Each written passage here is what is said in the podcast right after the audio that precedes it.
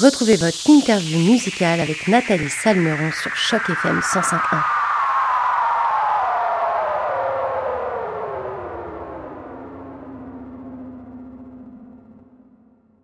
Bonjour à toutes, bonjour à tous et surtout bonjour à toi Félix Lemelin. Et tout d'abord, merci d'avoir accepté notre invitation pour cette interview sur les ondes de Choc FM 105.1.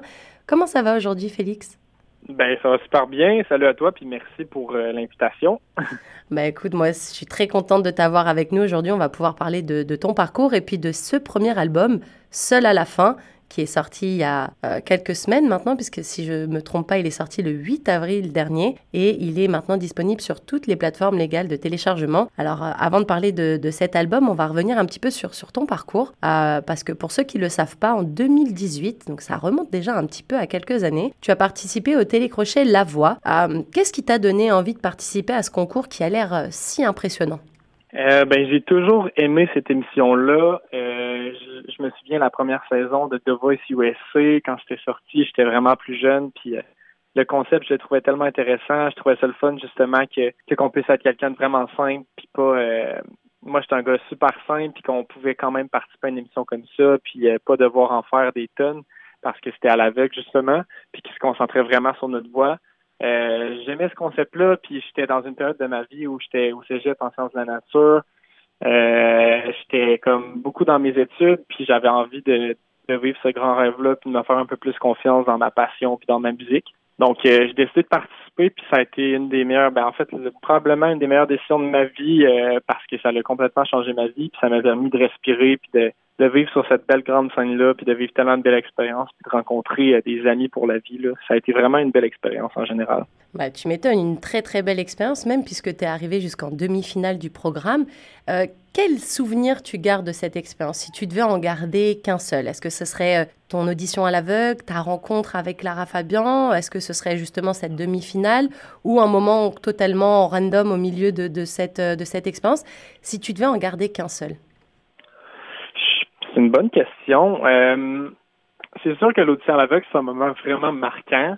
Je pense que ça va me rester en souvenir toute ma vie. Mais je dirais qu'un bon souvenir que j'ai vécu, c'est euh, pendant les quarts de finale, euh, quand j'ai chanté la chanson Angel, puis que j'ai eu la chance de la travailler avec Lara, justement, qui était ma coach. puis ce moment-là sur scène, ça a été comme un vraiment un très beau moment. On dirait que j'étais fier de cette performance-là. J'ai j'étais content d'avoir pu travailler ça avec Lara, puis euh, je me sentais juste vraiment bien euh, dans cet univers musical-là, puis euh, toute la mise en scène qui avait été faite, l'instrumental, en tout cas, c'était vraiment comme un beau moment musical pour moi. Alors justement, je, rebondis sur ce que tu disais. Donc ta coach, c'était Lara Fabian. c'est vraiment une rencontre qui a, qui a changé ta vie, en fait, puisqu'après, on va en parler un petit peu après, là, mais elle, elle co-signe plusieurs titres sur ce, sur ce premier album que tu as sorti il y a quelques temps. Comment vous travaillez ensemble? C'était quoi sa façon de, de, travailler avec toi durant le programme? Est-ce qu'elle était plus sur euh, la technique vocale? Est-ce qu'elle était plus sur euh, la technique écrite? Comment, comment vous bossiez ensemble tous les deux? Euh, Pendant l'émission ou pendant, bah, pendant qu'on composait? bah, Pour le moment, pendant l'émission, puis après, on pourra parler de, de, de, de, ta, de la réalisation de l'album. Parfait.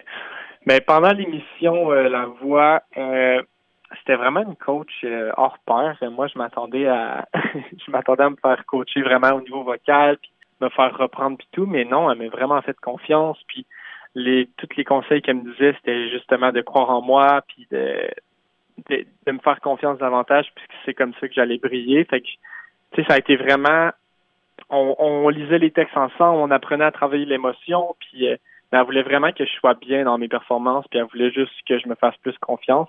Que ça a été un, beau travail d'équipe, puis je suis vraiment content d'avoir pu euh, l'avoir comme coach, puis que ça n'ait pas été une coach qui, a été dure, puis qui me fait remettre en question. Là, au contraire, euh, elle me faisait confiance, puis ça, euh, ça, ça m'a aidé à améliorer ma confiance aussi. Alors justement, si je me trompe pas, pendant l'émission, Lara Fabian, elle t'avait fait une promesse, la promesse de t'écrire une chanson pour ton premier album.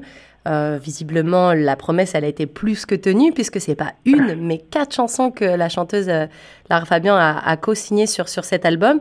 Est-ce que tu peux nous raconter comment tu as découvert ces titres, comment tu les as intégrés, toi, en tant que, que chanteur, et puis en tant que bah, vu que tu étais passé maintenant de l'autre côté, en fait, parce qu'au début, tu travaillais avec Lara Fabian comme un élève, entre guillemets, puisque elle était ta coach euh, pendant la voix, et puis là, vous étiez à égal à égal, deux artistes qui travaillent sur un album. Euh, comment comment tu as pris cette nouvelle? Ça a été euh, un beau cadeau du ciel, en fait. J'ai découvert cette chanson-là pendant qu'on tournait une émission à TVA qui Tout le monde aime, Lara Fabian, justement. Euh, puis c'est pendant une pause de l'émission qu'elle m'a fait écouter la chanson qu'elle m'avait composée euh, si jamais je me rendais en finale de la voix. Puis euh, je suis tout de suite tombé en amour avec cette chanson-là qui est chez nous. Justement, elle me l'a fait écouter en français, puis ça a été comme un gros cadeau, une grosse boule d'émotion de, recevoir ça. Puis là, finalement, on a comme de, je sais pas trop comment c'est arrivé, mais c'est fini, ça a fini par être un duo parce qu'on a voulu retravailler ensemble sur cette chanson-là. Puis après ça, de justement se mettre euh, au même pied d'égalité, puis de travailler ensemble, euh, ça a été vraiment incroyable. Sais, je me souviens quand que je suis chez elle, elle m'a dit euh, parce qu'on a composé les autres chansons dans, son sol, dans son petit studio à la maison, fait que ça a été super chaleureux et familier. Puis elle m'a dit là, t'es pas avec Lara Fabian, la coach, là, là t'es avec Lara, puis comme on est au même pied d'égalité, puis si t'aimes pas des trucs que je te propose, ben tu me le dis, puis il faut vraiment que les deux on soit contents des chansons qu'on compose. Ça a été une super de belle expérience. Elle a tellement été, euh, ben, comme toujours, tellement humble puis lumineuse dans tout ça. Elle m'a justement donné plein de conseils dans la composition, puis elle, m'a encouragé à me faire davantage confiance. Puis on a vraiment fait ça ensemble. Fait que ça a été super le fun. On a pu travailler avec euh, un producteur avec, avec qui elle avait fait son album Papillon. Maud Denebi, puis euh, lui était super chaleureux puis gentil aussi. Puis en tout cas, ça a été. Euh, j'étais allé passer deux, trois jours à Montréal, justement, puis ça a été un très bon moment pour moi de vivre ça. Alors maintenant que, que, ton passage à la voix est bien derrière toi, tu dévoiles ton premier album qui s'intitule Seul à la fin, qui je rappelle pour les auditeurs de Choc FM 105.1 est sorti le 8 avril dernier. Est-ce que tu peux nous parler de, de cet album, des thèmes que tu as voulu aborder et puis de la couleur musicale que tu as voulu lui donner aussi? Cet album-là, c'est mon premier album. Euh, j'ai voulu euh, faire un album dans lequel je prenais le temps justement d'être seul, puis que je faisais une petite introspection sur euh, les quelques années que j'ai, même si je suis tout jeune, puis à ce moment-là, quand je faisais l'album aussi, j'étais très jeune. j'ai voulu aborder des thèmes de l'amour. C'est sûr que l'amour, c'est une valeur très importante pour moi. j'ai une copine depuis neuf ans maintenant, on est ensemble, fait que c'est sûr que c'est un thème que je voulais aborder. je voulais parler de l'amitié aussi, des ruptures amicales, euh, c'est important pour moi aussi de parler euh, de santé mentale, de parler de deuil. Je voulais vraiment aborder plusieurs sujets qui me touchaient ou qui me touchaient un peu moins. Euh, des fois, j'abordais des histoires que mes amis avaient vécues, que ma famille avait vécues. Mon but, c'était vraiment que tout le monde puisse trouver au moins une chanson à laquelle se rattacher, puis qu'il puisse être touché par au moins un sujet. Puis ma façon d'écrire, ça a vraiment été ça. Je voulais que pas juste raconter mon histoire à moi, mais je voulais également que les autres puissent raconter leur propre histoire à travers ma voix puis mes paroles puis qu'en écoutant, ils passent juste un bon moment, puis que ça leur fasse du bien d'écouter l'album. Alors, je rebondis sur ce que tu viens de dire. Tu disais que tu voulais aussi parler de santé mentale. J'ai l'impression que c'est un thème qui, qui enfin prend du relief, entre guillemets. Enfin, dans la musique, on en parle de plus en plus. Je pense également, par exemple, à Stromae, qui en parle énormément dans ses chansons. Euh, il y a beaucoup, beaucoup d'artistes maintenant qui, qui ont plus peur de montrer qu'ils ont des failles et que avoir des problèmes de santé mentale, c'est c'est pas si grave. Et, enfin, c'est grave en soi, mais je veux dire, on n'est pas seul. Il y a plein de monde dans le même cas. Est-ce que tu penses que c'est ça qui t'a donné envie aussi d'en parler, parce que maintenant, c'est la parole est peut-être plus libre à ce niveau-là?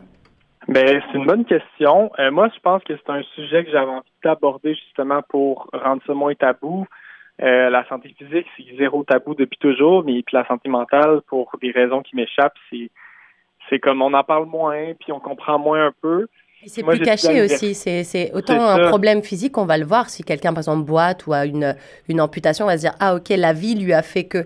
Mais, mais quand c'est dans ta tête, on ne sait pas. Puis souvent, c'est les gens qui sourient le plus. Souvent, les gens qui sourient le plus, qui sont le plus affectés par certains problèmes de santé mentale. Et c'est peut-être aussi ça le tabou c'est que c'est avouer quelques faiblesses qu'on a à l'intérieur, en fait. C'est ça. Puis ces faiblesses-là, comme tu dis, on les voit pas. Donc, comment les décrire, comment en parler. C'était ça mon but avec la chanson dans ma tête, c'était d'essayer de mettre en mots puis en chanson ce que quelqu'un peut vivre dans sa tête malgré le fait que c'est pas visible et que c'est caché à l'intérieur de nous. C'est vraiment mes études, euh, j'ai étudié à l'université en ergothérapie aussi. en même temps que tout ça. Puis justement, je travaille beaucoup en santé physique et aussi en santé mentale, qui est un autre ballon de, du programme.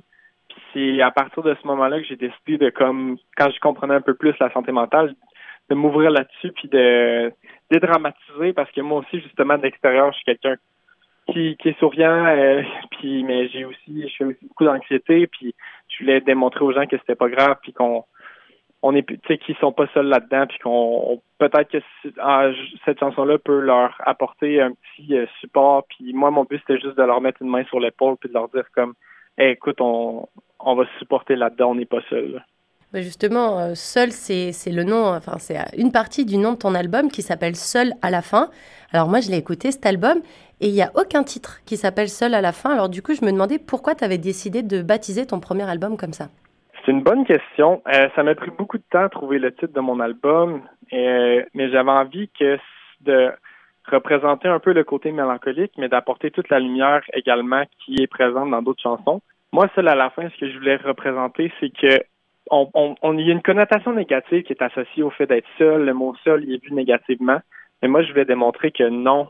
On, seul, quand on est seul, on peut faire beaucoup d'introspection, on peut travailler sur soi. Puis dans les deux dernières années, à travers la pandémie, il y a beaucoup de gens qui se sont ramassés seuls, qui ont changé de vie, qui ont, qui ont, qui ont apporté des, qui ont fait des changements dans leur vie pour le mieux, grâce au fait qu'ils étaient seuls, puis qu'ils se sont remis en question, puis qu'ils étaient plus proches de leurs valeurs, puis qu'ils ont tracé une nouvelle route. Fait qu'à la fin, le fait d'être seul, ça peut être positif. C'était comme mon message que je voulais transmettre, puis j'avais envie justement de démontrer aux gens que, tu sais, écoutez mon album, vous allez apprendre des choses sur vous. C'est sûr, en l'écoutant, ça va vous faire vivre des émotions. Prenez un moment pour être seul, puis à la fin, vous allez voir qu'est-ce qui va en sortir euh, Justement, je rebondis sur ce que tu disais. Tu parlais de la pandémie. C'est vrai que ça a été un moment très difficile pour plein de gens, surtout des gens qui étaient déjà peut-être un peu fragilisés euh, et puis qui d'un coup se sont retrouvés complètement seuls avec peu de perspectives d'avenir en fait, parce que c'est vrai que si on se reporte au tout début du Covid, ça faisait un peu peur à tout le monde, quoi. Comment toi, en tant qu'artiste, tu as vécu ce moment-là? Parce qu'au final, si mes calculs sont bons, cet album, tu l'as aussi réalisé pendant cette période de Covid? Ben exact. Moi, la COVID, ça a été, euh, ben, comme tout le monde, une période quand même difficile parce que cet album-là, je l'avais travaillé euh, en 2019, donc l'année avant la, COVID. La majorité, mais en fait, toutes les chansons ont été terminées en fin 2019.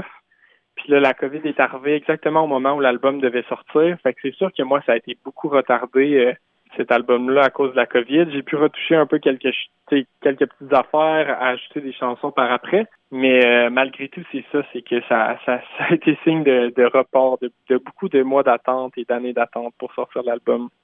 Alors, tu sais, nous, sur Choc FM 105.1, on a à cœur de mettre en avant la diversité de la francophonie, qu'elle vienne de Toronto ou d'ailleurs dans le monde.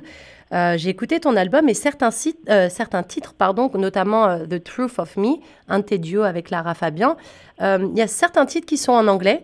Et du coup, je me demandais dans quelle langue tu te sens le plus à l'aise et dans quelle langue tu arrives mieux à faire passer tes sentiments et tes émotions? Puisque tu es totalement bilingue, on ne va pas se cacher. C'est une bonne question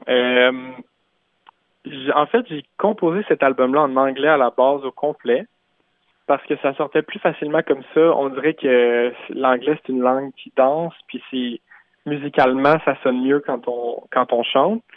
Fait quand que je composais, toutes les paroles sortaient en anglais. Puis après ça, j'ai tenu à l'adapter en français justement parce que c'est ma langue maternelle, puis que c'est important pour moi de de, de, de démontrer qu'on pouvait faire de la bonne musique en français. Puis je voulais me donner ce défi-là supplémentaire.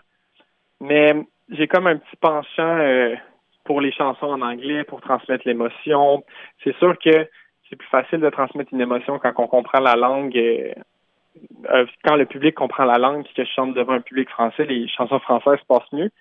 Mais moi, c'est quand même, j'aime faire les deux, puis j'aime beaucoup l'anglais aussi malgré tout. J'aime mettre l'anglais en chanson puis composer en anglais aussi. Et est-ce que ça faisait partie des, éventuels conseils que Lara Fabian a pu te donner, de chanter plus ou moins dans une langue plus qu'une autre? Euh, non, non, pas nécessairement. Je pense que non, jamais pas donné de conseils par rapport à ça. Euh, moi, je pense que je, peux continuer à faire les deux. Si je prends une direction euh, plus qu'une autre, ben ce sera ça. Mais pour l'instant, pour l'instant, je fais les deux. Alors avec la sortie de, ton album, on se demande forcément si tu as des dates de concerts qui sont déjà prévues.